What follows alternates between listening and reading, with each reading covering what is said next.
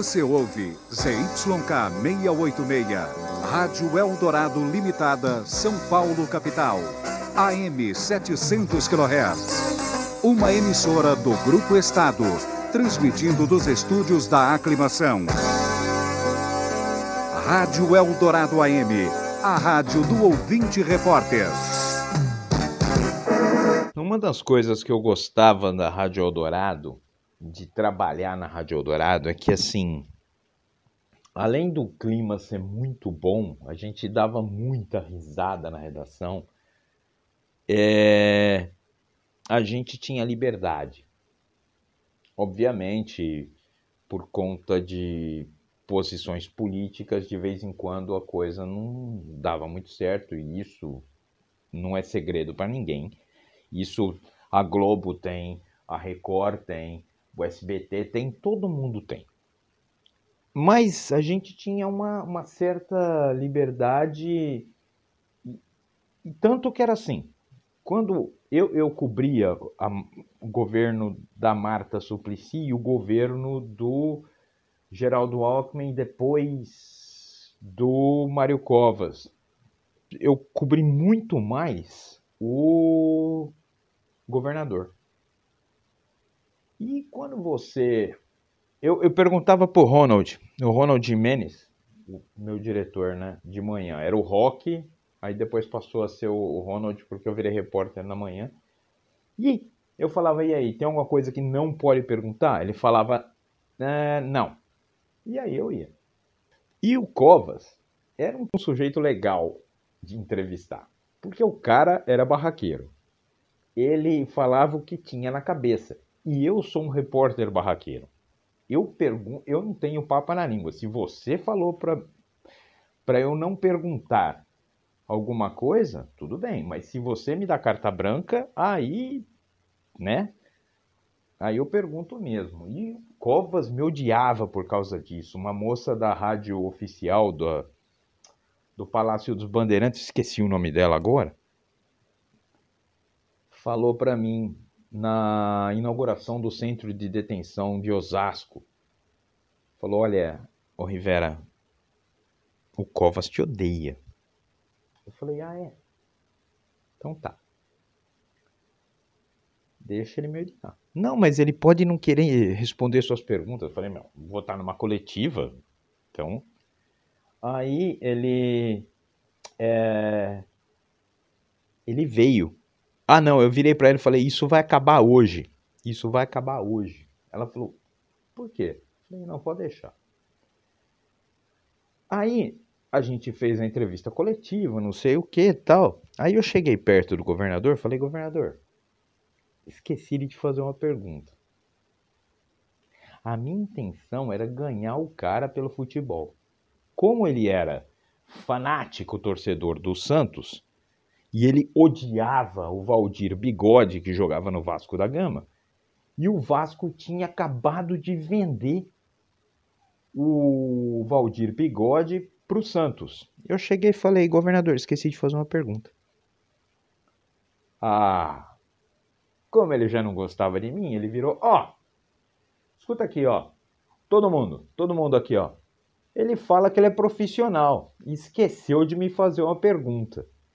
Ele parou todo mundo, todo mundo estava tomando café da manhã, ele parou todo mundo e falou aí, ó, querendo me dar um esculacho, né?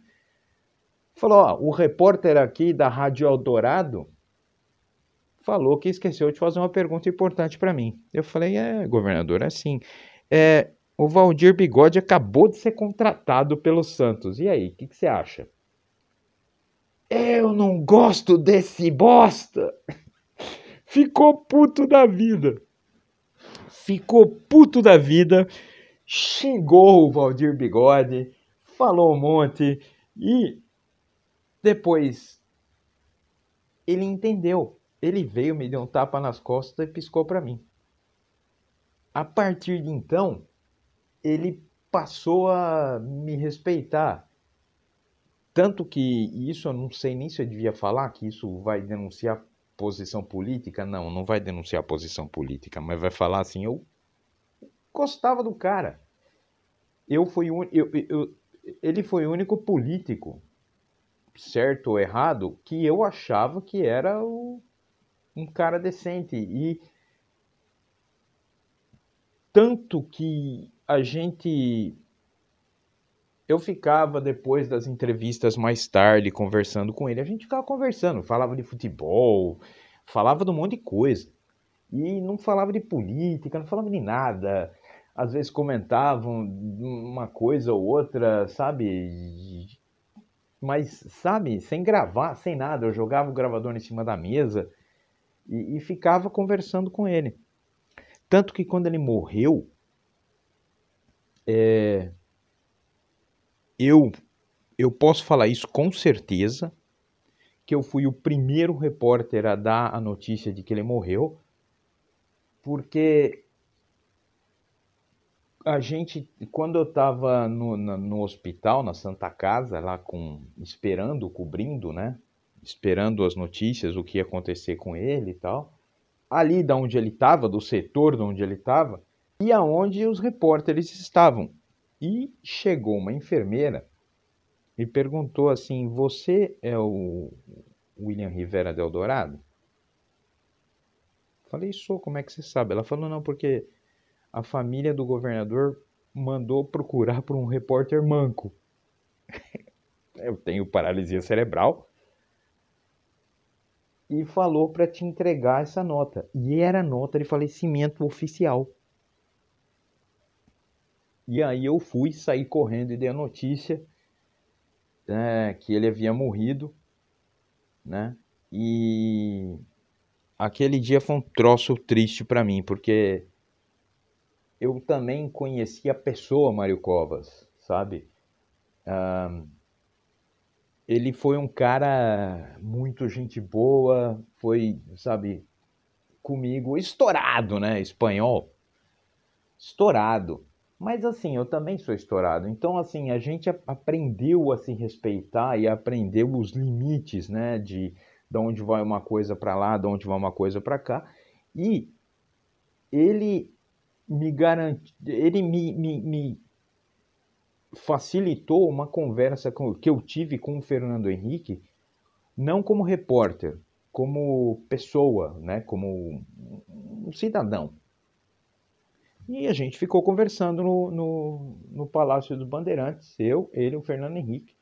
E essa foi uma das razões pelas quais eu resolvi também que era hora de. Não foi a razão principal, mas foi uma das razões pelas quais eu resolvi é, viver fora do Brasil. Depois dessa conversa que eu tive com o Fernando Henrique e com o Mário Covas, a gente ficou conversando, conversamos uns 10 minutos. O Mário Covas, ter, ter coberto o Mário Covas para mim foi uma das melhores coisas que eu.